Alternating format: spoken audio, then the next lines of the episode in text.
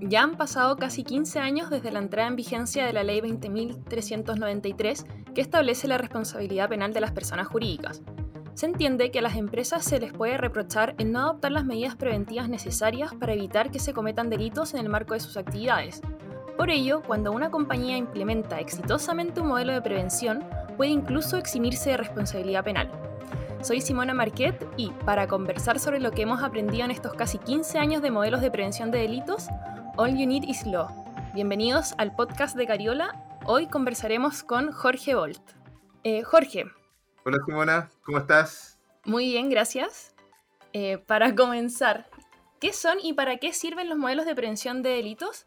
Em, a ver, los modelos de prevención son mecanismos de regulación interna de las empresas o de, de las agrupaciones, no necesariamente son empresas, empresas que les permiten em, resguardar que no, se, que no ocurran eh, no sé, ilegalidades o cualquier tipo de actividad que pueda poner en riesgo a la, a la compañía en, en, cuanto a su cumplimiento con la ley.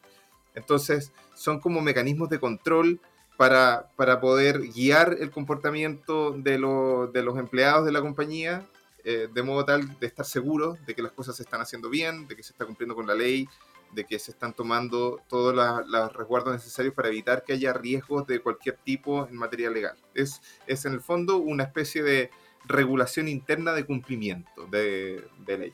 Oye, entiendo que eh, dentro de los requisitos que establece la ley para los modelos de prevención está el tener una persona encargada, ¿no? El encargado de prevención de delitos.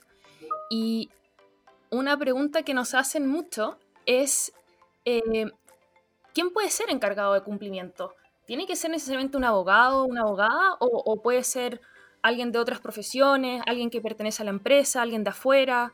Sí, esa, esa pregunta es verdad, viene mucho especialmente de empresas no, que, digamos, están recién incorporando este, esta función en su interior.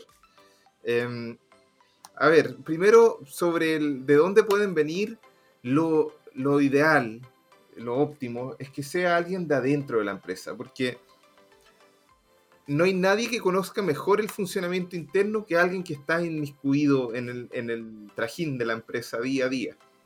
Por lo tanto, lo óptimo es que sea alguien de adentro.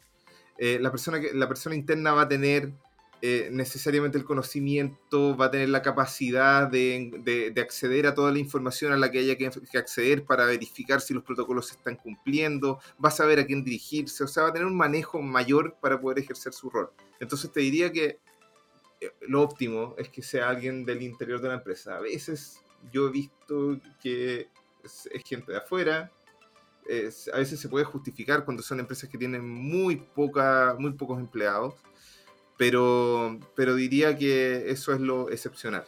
La regla general es que sea alguien de, de adentro.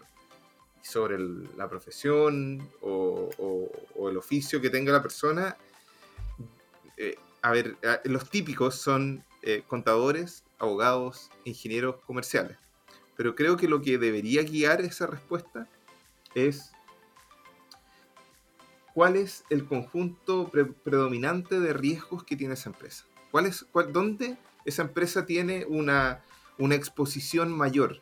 Porque el, oficial de cumplimiento debería ser capaz de entender eh, de mejor manera esa exposición. Entonces, si la exposición de riesgo es mayor, por ejemplo, en materia regulatoria, eh, en, en, materia de permisos o relaciones con funcionarios públicos, etcétera, tal vez lo mejor es que el oficial de cumplimiento sea un abogado, porque es un tipo de riesgo muy jurídico. Pero a veces la exposición está más bien en el área financiera o en el área comercial. Y en ese caso, tal vez los riesgos los va a entender mejor alguien que no es abogado, tal vez alguien que es contador o que, es ingeniero comercial. Y, por lo mismo uno tiene que ir buscando dependiendo de cómo funciona la compañía. Jorge, eh, ahora que ya tenemos casi 15 años con la implementación de modelos, eh, ¿Cuáles crees tú que son los errores más, más comunes que se cometen al diseñar los modelos de prevención de delitos y al, implementarlos? Em, es difícil la pregunta eh, porque, porque de, muchos, no sé si llamarlos errores, pero muchas incomprensiones a veces tienen que ver con no poder evaluar o, no tener claro para qué sirve exactamente el, modelo de cumplimiento. O sea, hay muchas empresas que implementan y que no, la verdad es que lo tienen como una especie de, como si fuera un reglamento interno de higiene y seguridad más amplio, eh, digamos, lo, lo, tienen muy formalista. Yo creo que hay, hay varios tipos de errores. Lo principal es recordar para qué sirve el modelo de cumplimiento.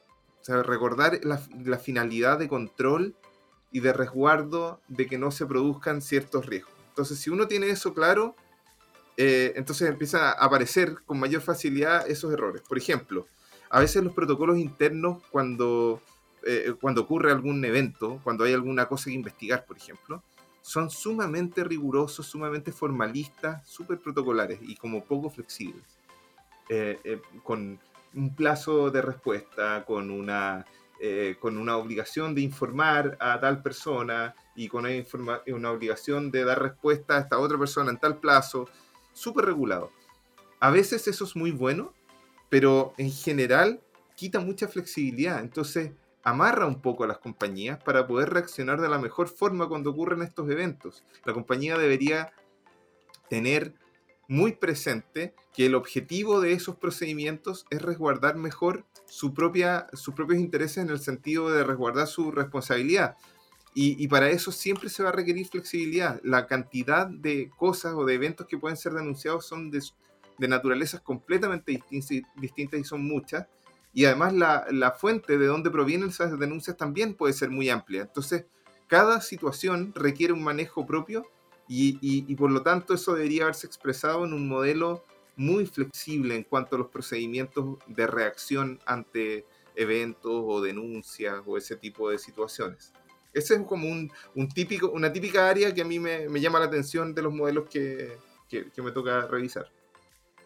Jorge, ya que tocaste el tema de los canales de denuncia, eh, ¿Es, bueno o es recomendable que exista solo un canal que reciba todo tipo de denuncias, ya sean, eh, por ejemplo, laborales, eh, relacionadas al modelo de prevención de delitos, de libre competencia, o, es bueno tener un poco segmentado para, ver quién recibe qué cosa y quién tiene acceso a tal o cual denuncia? Mm. Mira, a ver, aquí hay dos intereses que hay que ponderar.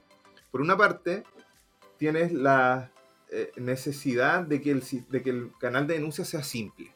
Tiene que ser fácil de usar. Entonces, cuando está demasiado segmentado, no es fácil de usar. Imagínate que tienes un, un, sistema donde te, te, dicen, mira, si su, si su denuncia tiene que ver con conflictos de intereses, pincha acá. Si su denuncia tiene que ver con, no tengo idea, eh, fraude eh, hacia la empresa, pincha acá. Si su denuncia tiene que ver con temas medioambientales. Se vuelve muy enredado y muy difícil de usar. Y por lo tanto, eh, es más improbable que haya denuncias.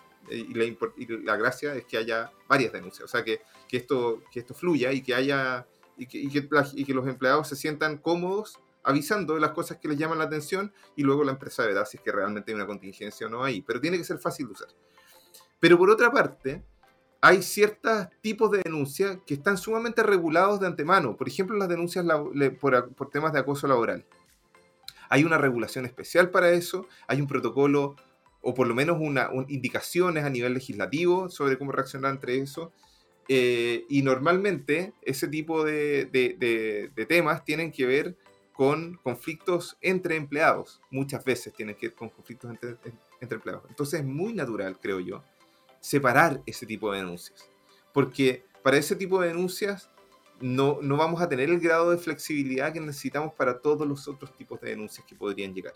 Entonces creo que los temas de acoso laboral deberían tener su canal propio, con, receptores propios eh, eh, y un procedimiento autónomo. Para las otras denuncias, en cambio, yo creo que la, fórmula es tener, ojalá, un canal que, que sea lo suficientemente flexible y abierto y que además exista flexibilidad en la asignación de personas a las que, tienen acceso. O sea, puede haber alguien que reciba la información, una persona que reciba la información, pero esa persona tiene que tener la posibilidad de distribuir o de hacer equipos para investigar acorde a cada caso. O sea, muchas veces va a tener que involucrar a personas que en otros casos no podría involucrar y, eso tiene que estar más o menos eh, abierto en el, en el procedimiento interno. Oye, y sobre la extensión de los modelos de prevención de delitos a terceros, porque cada vez es más común encontrar eh, cláusulas contractuales de que las partes reconocen, adoptan, eh, hacen declaraciones respecto a los modelos de prevención de, la, de su contraparte, etc. ¿Ves ahí algún tema práctico de implementación de, de, los derechos y obligaciones que en esas cláusulas se establecen?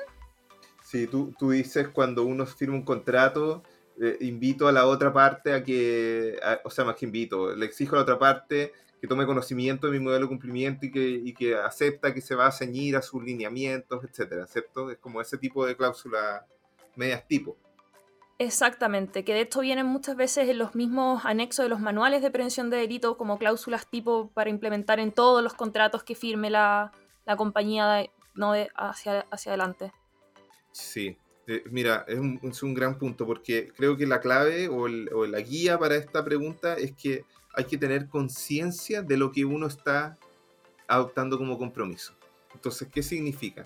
Que si yo voy a exigirle a mi contraparte que se ciña a ciertos protocolos míos o a procedimientos míos, o que acepte ciertos principios que yo voy a expresar en un anexo o o en, un, o en el mismo, en una cláusula contractual, tengo que hacerlo no porque hay que hacerlo nomás, no porque tiene que haber una cláusula de compliance, sino que hay que hacerlo porque va a ser aplicado, porque es real. Entonces, si yo impongo o, propongo que la otra parte adopte o se ciña alineamientos de compliance mío, tengo que estar dispuesto a aplicarlos. Y tengo que, por ejemplo, si me estoy reservando el derecho a pedir información, tengo que pedir información. Tengo que usar la cláusula. Si es que me estoy reservando el derecho de, por ejemplo, ponerle término al contrato por algún tipo de situación, voy a tener que evaluar si le pongo término al contrato. Pero no puede ser una cláusula vacía o una, una norma vacía, porque si es que queda como una norma vacía, entonces significa que mi programa de cumplimiento no lo estoy aplicando. Y eso es a veces peor incluso que no haber puesto la cláusula. Y a la inversa, cuando a nosotros nos hacen, cuando el cliente nuestro nos, le, hacen firmar un, o adaptarse a un protocolo ajeno, bueno, hay que revisarlo bien, hay que ver qué cosas pueden ser contingentes y cuáles no. A veces hay, cuestiones prácticas que no, no, conversan los protocolos de una con otra parte por distintos motivos, por razones culturales, por razones de jurisdicciones de otros países, eh, o a veces simplemente por cuestiones de estilo. Y hay que levantar el punto y revisarlo y decir, mira, esta, esta, esta cláusula no te la, este, este, no sé, esta cláusula no la voy a firmar porque sí, la voy a firmar porque realmente me quiero comprometer. Y es súper sano estar comprometido con las normativas ética de tu contraparte. Es excelente poder hacerlo, pero hay que hacerlo bien, hay que hacerlo en serio y no simplemente por, por eh, digamos, por salir rápido de esa cláusula que en realidad nadie está leyendo. Clarísimo. Jorge, muchas gracias por esta interesante conversación y a todos quienes nos escuchan, no dejen de mandarnos sus comentarios al mail de la descripción. Y no olviden que en un mundo lleno de incertidumbres, all you need is law. No te pierdas el próximo capítulo.